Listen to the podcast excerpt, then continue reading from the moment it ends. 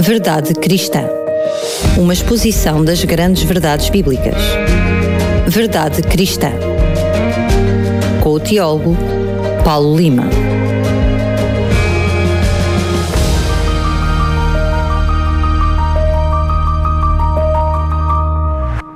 Vamos assim iniciar mais um Verdade Cristã com o teólogo Paulo Lima. Paulo, bem-vindo. Obrigado, Daniel. Saudações para ti e para todos os nossos ouvintes que estão a acompanhar o programa. Muito bem, temos uh, no programa anterior e neste programa abordar o assunto da veracidade da Bíblia, enfim, daqueles que a escreveram. Hoje vamos olhar um pouquinho para aquele que é o seu autor, não é isso? Exatamente. Hoje vamos ver uh, por que razão podemos considerar que a Bíblia é uma mensagem revelada por Deus à humanidade. Vamos ver o, uh, em, até que ponto podemos estabelecer com certeza o estatuto de revelação inspirada que a Bíblia tem para os cristãos. Muito bem. Força. Assim diz. É isso mesmo, mesmo, avança. Eu queria começar com uma pequena história que ilustra a importância deste assunto. Em 1815, um cartógrafo inglês chamado William Smith criou um mapa que mudou o mundo. William tinha crescido como órfão na pobreza, mas tornou-se um agrimensor bem-sucedido. A certo ponto da sua carreira, ele percebeu algo de crucial sobre a Terra. Primeiro, descobriu que as rochas podiam ser datadas pelos fósseis que nelas se encontravam. Isso significava que se encontrasse o mesmo tipo de fósseis em rochas de dois lugares diferentes, essas rochas tinham surgido na mesma era geológica. Segundo, William também descobriu que as rochas estavam normalmente organizadas segundo um padrão estratificado imutável.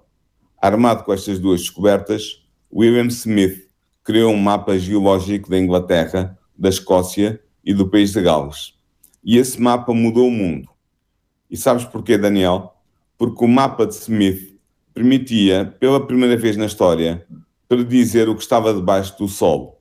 Antes de Smith ter criado o seu mapa, se se quisesse encontrar ouro, carvão, gás ou outro recurso natural geológico, tinha-se de prospectar a superfície em busca de algum indício desses recursos. Mas agora com o mapa de Smith, podia-se procurar sete tipos de rocha e saber o que provavelmente estava debaixo delas ou no seu seio. O mapa geológico permitiu aos seres humanos, pela primeira vez na história, descortinar as profundezas da Terra. Assim, a eletricidade que provém do uso do carvão e do petróleo o gás que queima nos nossos fogões, o ouro em que se apoia a nossa economia e muitas outras coisas são uma realidade hoje, porque William Smith criou um mapa em 1815. Esta história de Smith mostra como é importante termos um mapa para a vida.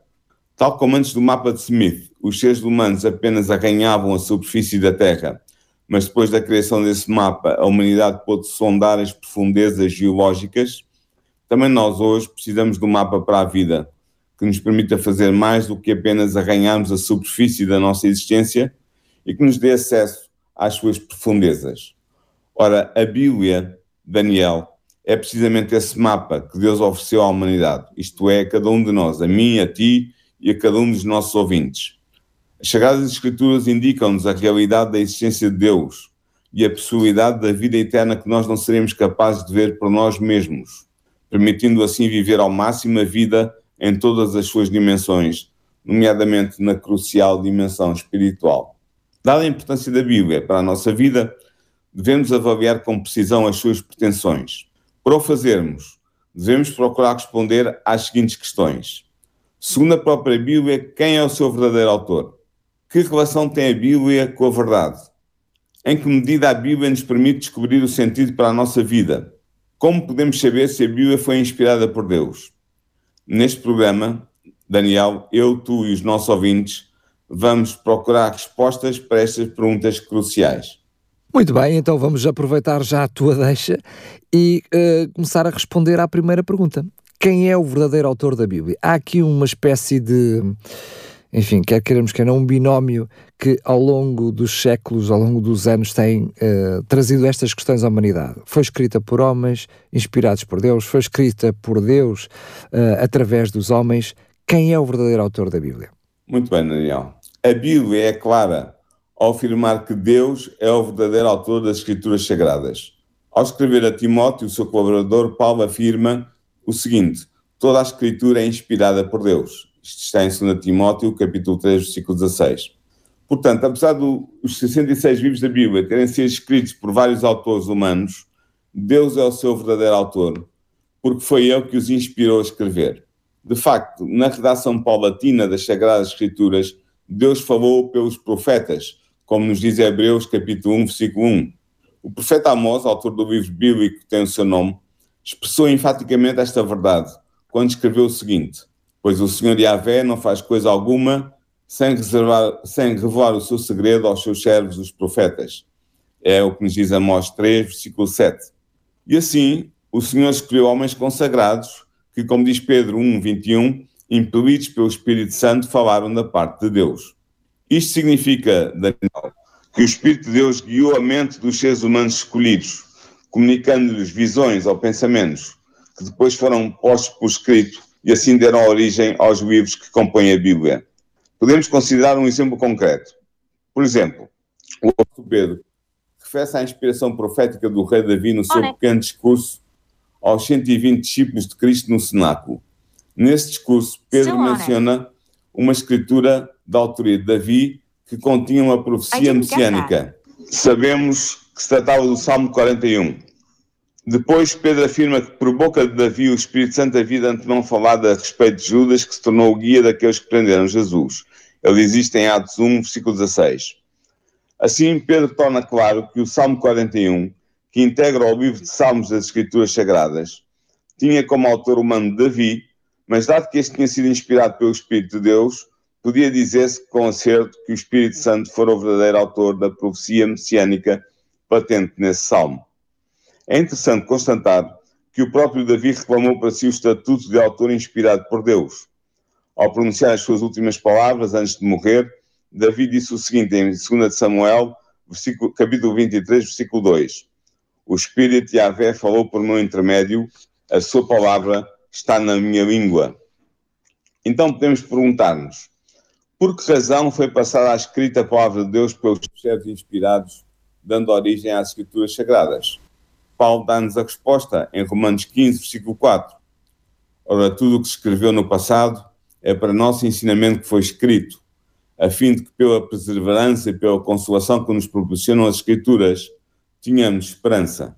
Muito bem, Paulo, não sei o que é que se passa com o teu áudio, uh, tivemos aí realmente um, um, problema qualquer, mas agora sim, estamos a ouvir bem, fomos entre áudio bom e áudio mau, mas agora estamos a ouvir bem. Uh, então, mas diz-me só uma coisa, por favor, Paulo. Uh, se a Bíblia afirma que se, que se, Deus é o autor da Bíblia, podemos dizer que ela é necessariamente fonte de verdade? Exatamente. Nós podemos estar certos de que, segundo a própria Bíblia, Deus é o verdadeiro autor das Sagradas Escrituras. Ora, devido ao seu perfeito caráter moral, Deus diz sempre a verdade. Deuteronômio 23, 3 e 4 diz-nos isso, Jeremias 10, 10 também diz isso de facto, Deus não pode mentir. O apóstolo Paulo em Tito, capítulo 1, versículos 1 e 2, diz exatamente isso, tal como diz Moisés em Números 23, 19. Assim, a palavra de Deus registrada na Bíblia deve ser a verdade, toda a verdade e nada mais do que a verdade. Por isso, Jesus, dirigindo-se a Deus, afirma em João 17, 17: A tua palavra é a verdade. Mas a Bíblia não é apenas a verdade para o nosso tempo, sendo a palavra de Deus, ela subsiste para sempre, como diz Isaías 40, versículo 8 e Salmos 119, versículo 89. Ela tem valor eterno, porque ela é perene. Mateus 24, 35 diz-nos exatamente isso. João 10, 35 diz-nos que a Bíblia não pode ser anulada, nem completada por outro ensino, como diz Deuteronômio 4, 2 e Provérbios 30, 5 e 6. Assim, a Bíblia deve ser a nossa única regra de fé não devemos ir além do que está escrito, como diz Paulo em 1 Coríntios 4, 6. Perante este ensino tão claro sobre a veracidade das Sagradas Escrituras, qual deve ser a atitude de cada um de nós? Devemos responder como o salmista no Salmo 119, versículo 30. Eu escolhi o caminho da verdade. Com efeito, o conhecimento da palavra de Deus tem grande importância para o ser humano. Esta importância foi sublinhada por Moisés quando afirmou que o homem não vive apenas de pão, mas o homem vive de tudo aquilo que procede da boca de Avé, em Deuteronômio 8, versículo 3. Jesus enfatizou a veracidade desta afirmação de Moisés, pois citou como resposta à primeira tentação de Satanás no deserto da Judeia, como está registrado em Mateus, capítulo 4, versículo 4. Dada a importância da palavra de Deus, que revela ao homem a verdade, temos razões para crer que permanecemos enganados sobre o sentido da vida humana se ignorarmos as Escrituras Sagradas. Assim, devemos ser diligentes estudantes da Bíblia. Não foi por acaso que Lucas louvou os judeus da cidade helenística de Bereia. Ele louvou-os porque, como diz Atos 17.11, eles acolheram a palavra com toda a prontidão, por escutando cada dia as Escrituras, para ver se as coisas eram mesmo assim. Este estudo diligente das Escrituras Sagradas é muito útil para o homem, pois, segundo Paulo, elas têm o poder de comunicar a sabedoria que conduz à salvação pela fé em Cristo Jesus. Toda a Escritura é inspirada por Deus e útil para instruir, para refutar, para corrigir, para educar na justiça, a fim de que o homem de Deus seja perfeito, qualificado para toda a boa obra. É o texto de 2 Timóteo, capítulo 3, versículos 15 a 17. Tiago, o irmão de Jesus, concorda com Paulo sobre o facto que não basta apenas conhecer a palavra de Deus. É necessário colocar em prática os seus ensinos.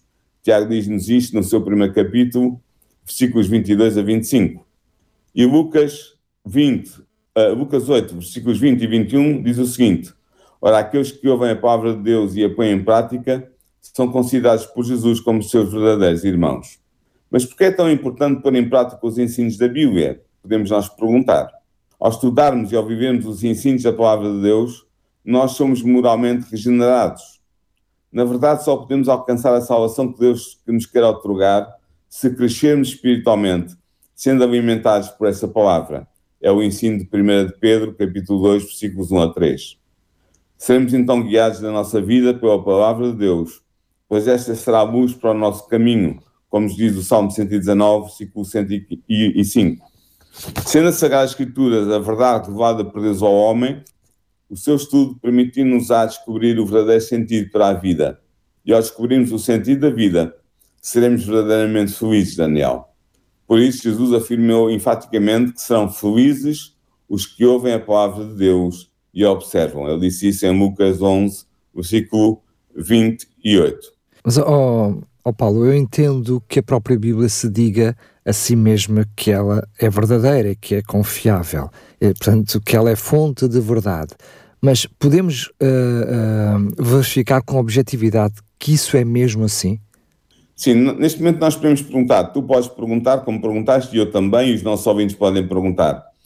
A Bíblia afirma que Deus é o seu autor e que ela é a fonte da verdade que dá verdadeiro sentido à vida. Mas como é que nós podemos verificar objetivamente se tal é de facto assim? se isto é mesmo assim. Esta pergunta é muito pertinente e a própria Bíblia apresenta uma resposta adequada. No livro do profeta Isaías, Deus dá-nos a chave que permite avaliar se de facto a Bíblia é inspirada por Deus e, portanto, se ela comunica efetivamente a verdade que dá sentido à vida humana. Isaías escreveu em nome de Deus o seguinte, em Isaías 44, versículos 6 a 8. Assim diz o Senhor, Rei de Israel, o seu Redentor, o Senhor dos Exércitos. Eu sou o primeiro e eu sou o último, e além de mim não há Deus. Quem se parece comigo? Que fale, que me explique e que me exponha. Quem anunciou de antemão por vir? Quem nos prediz o que há de acontecer? Não temais, não tremeis. Não o anunciei e o predisse antecipadamente? Vós sois testemunhas. Há um Deus fora de mim, não há outra rocha que eu conheça. Ou seja, neste texto nós vemos que o Senhor Yahvé, ou seja, o Deus que revelou aos profetas bíblicos a verdade, declara ser o único Deus verdadeiramente existente. E ele oferece uma prova irrefutável. Isto é que é muito interessante, Daniel. Ele é o único ser que tem o poder profético de predizer o futuro com precisão. Os poderes oraculares do Deus revelado na Bíblia são a prova de que ele é o único Deus verdadeiro. Anunciar e proclamar a existência futura de eventos históricos antes de eles se realizarem caracteriza o Deus bíblico e nenhum outro Deus. Portanto, se nós pudermos provar que a Bíblia comporta verdadeiros oráculos proféticos, verdadeiras profecias verificadas pela história, ficaremos a saber não apenas que, como ele mesmo declara, o Deus revelado na Bíblia é o único verdadeiro Deus, mas também que a Bíblia é verdadeiramente inspirada por esse Deus verdadeiro. E assim podemos concluir que Deus é o autor da Bíblia e, portanto, que ela é a expressão da verdade que dá sentido à vida humana. Deste modo, fica corroborada a caracterização que a Bíblia faz de si mesma ao declarar ser a palavra de Deus, como nós vimos anteriormente. Assim sendo, eu proponho-te o seguinte, Daniel, e proponho também aos nossos ouvintes. Vamos analisar apenas dois casos exemplificativos de profecias bíblicas. Veremos deste modo que a Bíblia inclui no seu seio verdadeiras profecias que podem provir apenas de Deus, o único ser que conhece de antemão o futuro. E eu propunha que nós começássemos por as profecias de dois profetas do Antigo Testamento. Imagino até que as, enfim, ao escolheres dois, dois profetas do Antigo Testamento, que eventualmente estejas para já a, a falar sobre Naum e Sofonias, no, no, no caso é sobre, sobre a destruição da Nive. Imagino que sim, é isso? É isso mesmo. Do início do século IX a.C. até ao final do século VIII a.C., o Império Assírio dominou o antigo Médio Oriente. Durante esse longo período de tempo, a Assíria tornou-se conhecida como a nação mais implacável e mais cruel do mundo antigo. O reino de Israel, com Samaria como capital, foi destruído pela Assíria, pela Assíria em 722 a.C. Depois, os assírios procuraram subjugar o reino de Judá, cuja capital era Jerusalém. Dada a importância da Assíria na cena internacional e dado o seu papel de opressora do povo de Deus, é natural que os profetas judeus tivessem algo a dizer sobre o seu futuro. De facto, o profeta Naum dedicou todo o seu pequeno livro a profetizar a destruição de Nínive, a capital da Assíria. Ele escreveu, entre várias outras coisas, o seguinte, e eu vou ler, está em Naum, capítulo 2, versículo 1, versículo 7, versículo 13, e depois capítulo 3, versículo 7. Ele diz o seguinte: O destruidor sobe contra ti, ó Nínive, guarda a fortaleza, vigia o caminho, fortalece os lombos, reúne todas as tuas forças. Está decretado. A cidade rainha está despida e levada em cativeiro. As suas servas gemem como pombas e batem no peito. Ninive, desde que existe, tem sido como um açude de águas, mas agora fogem. Eis que estou contra ti, diz o Senhor dos Exércitos. Queimarei na fumaça os teus carros. A espada devorará os teus leõezinhos. Arrancarei da terra a tua presa, e já não se ouvirá a voz dos teus embaixadores há de ser que todos os que te virem fugirão de ti e dirão: Nínive está destruída. Ora bem, esta é a profecia de Naum, resumidamente. Os estudiosos são da opinião que Naum terá escrito a sua obra entre o ano 668 a.C. e o ano 654 a.C.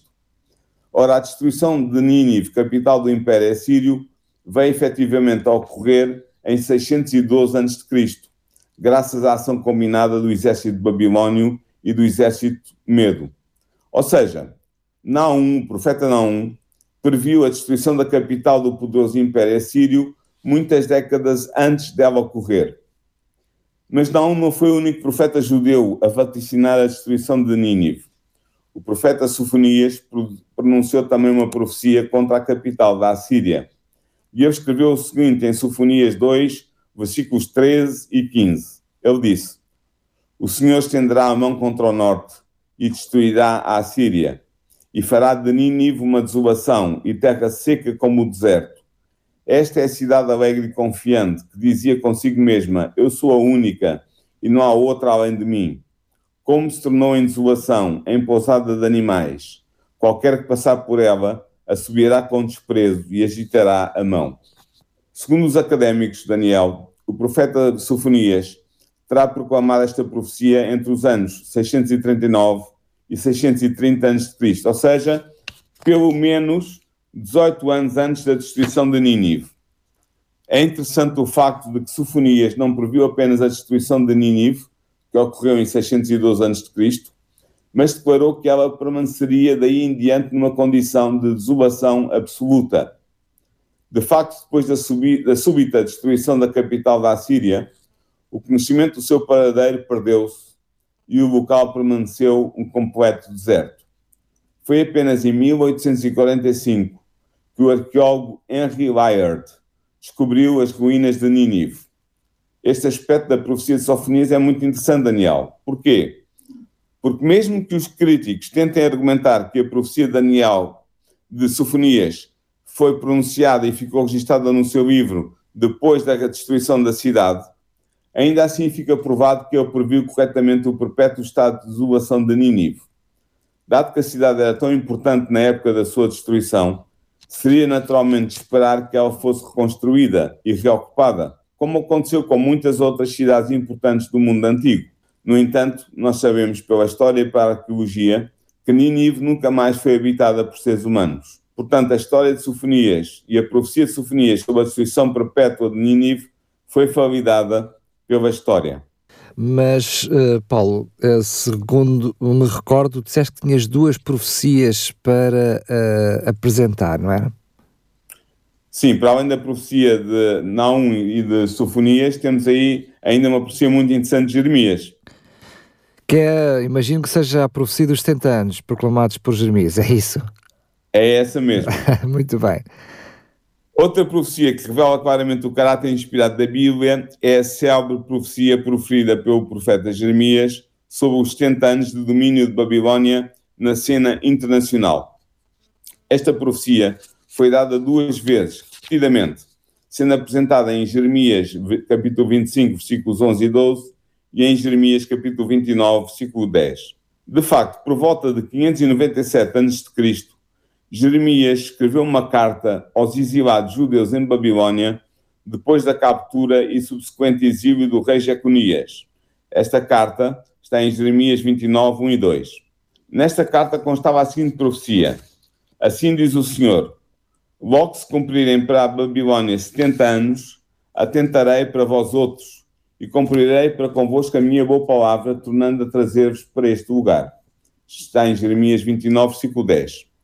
Ora bem, no que toca a esta profecia, é importante notar o seguinte: primeiro, os 70 anos estão relacionados com o destino de Babilónia.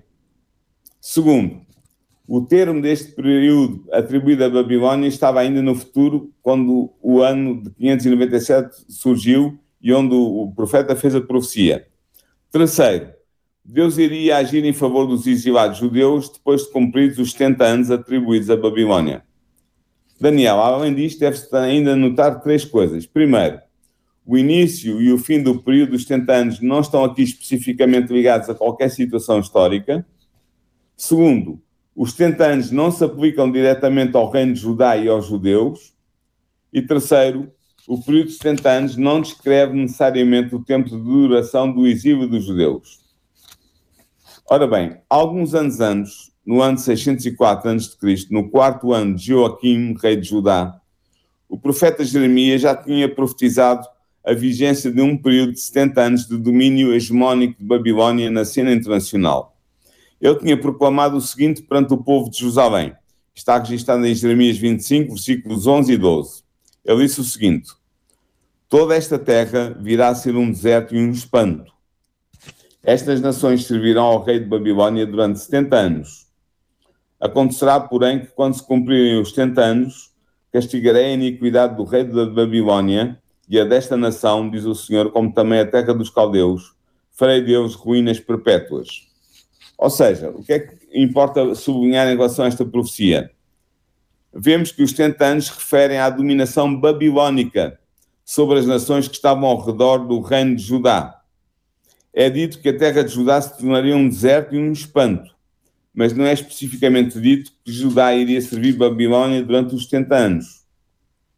Convém notar também que é dito claramente que Deus iria punir Babilónia e o seu rei quando terminassem os 70 anos. Jeremias 25, 14 diz isso claramente. Portanto, as indicações desta profecia de Jeremias sobre os 70 anos, datada de 604, estão em perfeita harmonia com as indicações da profecia posterior, datada de 597 a.C escrita por Jeremias numa carta endereçada aos judeus exilados em Babilónia. Ora bem, o que é que isto é importante porquê? Nós podemos concluir do estudo destas duas profecias de Jeremias que os 70 anos dizem respeito à duração do domínio de Babilónia na cena internacional do Médio Oriente. O regresso dos judeus do exílio dependeria do fim do domínio babilónico. O modo como esta profecia foi apresentada mostra claramente que o profeta, ao se referir ao período de 70 anos, tinha em mente um período de tempo literal, assim histórico. E assim convém que nos coloquemos duas perguntas. Primeira, quais são as datas de início e de fim dos 70 anos? E segunda, o período dos 70 anos cumpriu-se historicamente com exatidão, tal como o profeta tinha dito que se cumpriria? Para respondermos estas duas perguntas, Daniel, devemos descobrir qual foi o período de dominação hegemónica do Império Neobabilónico na cena internacional do Médio Oriente. De facto, o período dos 70 anos deve coincidir com o período de domínio de Babilónia, da Babilónia sobre as nações do Oriente. Para que tal aconteça, temos de determinar quando é que o Império de Babilónia substituiu o anterior Império, o Império Assírio, como potência dominante no Médio Oriente e como nova potência opressora do povo de Deus. Ora, é frequente os académicos indicarem a destruição de Nínive em 612 a.C. como a data terminal do Império Assírio. No entanto, isto não é verdade, porque o Império Assírio durou ainda três anos. Assurbanipal II, o último rei da Assíria, continuou a resistir à pressão militar dos babilônios. E assim, em 609 a.C., no mês de Duzu, que é o equivalente ao nosso junho-julho, o rei assírio liderou seu exército numa contraofensiva, tentando reconquistar a importante cidade de Aran. No entanto, o exército babilônio, liderado pelo rei Nabopolassar, acabou definitivamente com a resistência assíria pouco tempo depois, após o mês do Lulu, que é o mês que ocupa os nossos agosto e setembro. O Lulu de, mil, de 609 a.C. O Império Assírio tinha sido destruído sendo substituído pelo Império Neobabilónico. Portanto, outubro de 609 a.C. é a data que marca o início da hegemonia de Babilónia no Médio Oriente. Assim, esta data deve marcar o início do período profético dos 70 anos. Isto significa que, segundo a profecia de Jeremias, os 70 anos que duraria a dominação babilónica sobre o Médio Oriente deveriam terminar em outubro de 539 a.C e assim seriam 70 anos de domínio de Babilónia sobre o Médio Oriente. Ora, o que é que nos diz a história? Segundo os relatos históricos ao nosso dispor, o rei Ciro da Pérsia pôs fim ao domínio do Império Babilónico ao conquistar a cidade de Babilónia no dia 12 de outubro de 539 a.C. Ora bem, de outubro de 609 a.C. a outubro de 539 a.C. são exatamente 70 anos. Portanto, podemos concluir que a profecia de Jeremias dos 70 anos de domínio da Babilónia foi cumprida com toda a precisão matemática. Era uma verdadeira profecia, era uma profecia que revelava a ligação de Jeremias com o Deus que revela o futuro, com o Deus Yahvé, o Deus Criador. Paulo, vou só pedir-te que verifiques aí, tens qualquer coisa no computador que altera claramente o teu áudio, ele fica, perde bastante qualidade, não sei se consegues resolver o problema. Estás-me a ouvir, Paulo? Agora sim, já te estamos a ouvir outra vez em condições. Aí qualquer coisa que de repente destrói o teu áudio, muda o microfone, penso eu. Estamos mesmo a terminar. Vou-te pedir então, foram várias as perguntas que nós demos resposta uh, ao longo do programa de hoje, mas tínhamos uh, como pergunta central quem era o verdadeiro autor da Bíblia. Posso pedir que faças uma conclusão daquilo que foram as respostas às diferentes perguntas que trouxeste no programa de hoje? Ao analisarmos as profecias dos três profetas do Antigo Testamento que eu citei, acabamos de provar que a Bíblia comporta verdadeiras profecias, verificadas pela história, pelo ficamos a saber não apenas que o Deus revelado na Bíblia é o único verdadeiro Deus, mas também que a Bíblia é verdadeiramente inspirada por esse Deus verdadeiro. Logo, estamos em condições de concluir que Deus é o autor da Bíblia e que, portanto, ela é a expressão da verdade que dá sentido à vida humana. Deste modo, fica corroborada a caracterização que a Bíblia faz de si mesma ao declarar ser a palavra de Deus. Portanto, eu gostaria de terminar este programa apelando aos nossos ouvintes para que façam das Sagradas Escrituras o um mapa orientador da sua vida. Poderão então estar certos de que essa vida será bem sucedida não apenas aos olhos de todos aqueles que os rodeiam, de todos os seus amigos, familiares, colegas de trabalho ou de escola, mas também aos olhos de Deus. Muito bem, Paulo Lima, obrigado mais uma vez. Uh, aproveito então a deixa, uh, que tu dás para que leiam a Bíblia para uh, oferecer a quem não tem uma Bíblia. Para si que está desse lado dos microfones, se por acaso até gostaria de começar a ler a Bíblia, verificar como este livro é verdadeiro e traz verdade à sua, à sua vida e encher-se das suas mensagens, pois bem, entre em contato connosco para o 21 933 não, vou dar antes por mensagem, é mais fácil para si do que estar a ligar agora que estamos em direto na emissão. Mande-nos uma mensagem então para 933 912 912. É fácil de decorar porque é duas vezes a nossa um, frequência, 91.2, portanto é 933 912 912. Basta colocar o seu nome e dizer gostaria de ter uma Bíblia ou a palavra Bíblia é suficiente, é só para sabermos qual é a oferta que uh, está a solicitar e depois nós entraremos em contato consigo para um, lhe podermos enviar totalmente gratuita para o correio. Se quiser passar pelas instalações da Rádio RCS aqui na Portela de Sintra, pois bem, é só bater à porta, tocar a campainha e teremos todo o gosto em de lhe oferecer uma Bíblia. Paulo, chegamos ao final do programa de hoje. Pergunto se já podes desvendar o que é que vamos falar no próximo programa. Sim, no próximo programa vamos abordar a vida e a obra João Ferreira de Almeida, o primeiro tradutor da Bíblia completa para português. Vamos ver quem foi este homem, a importância dele para o protestantismo lusitano, português, e vamos seguir a sua vida do princípio ao fim como uh, pastor e como tradutor da Sagrada Escritura. Muito bem, estamos então agradecidos mais uma vez, Paulo.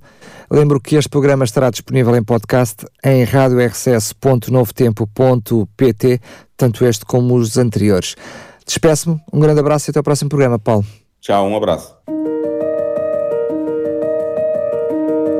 Verdade Cristã. Uma exposição das grandes verdades bíblicas. Verdade Cristã. Com o teólogo Paulo Lima.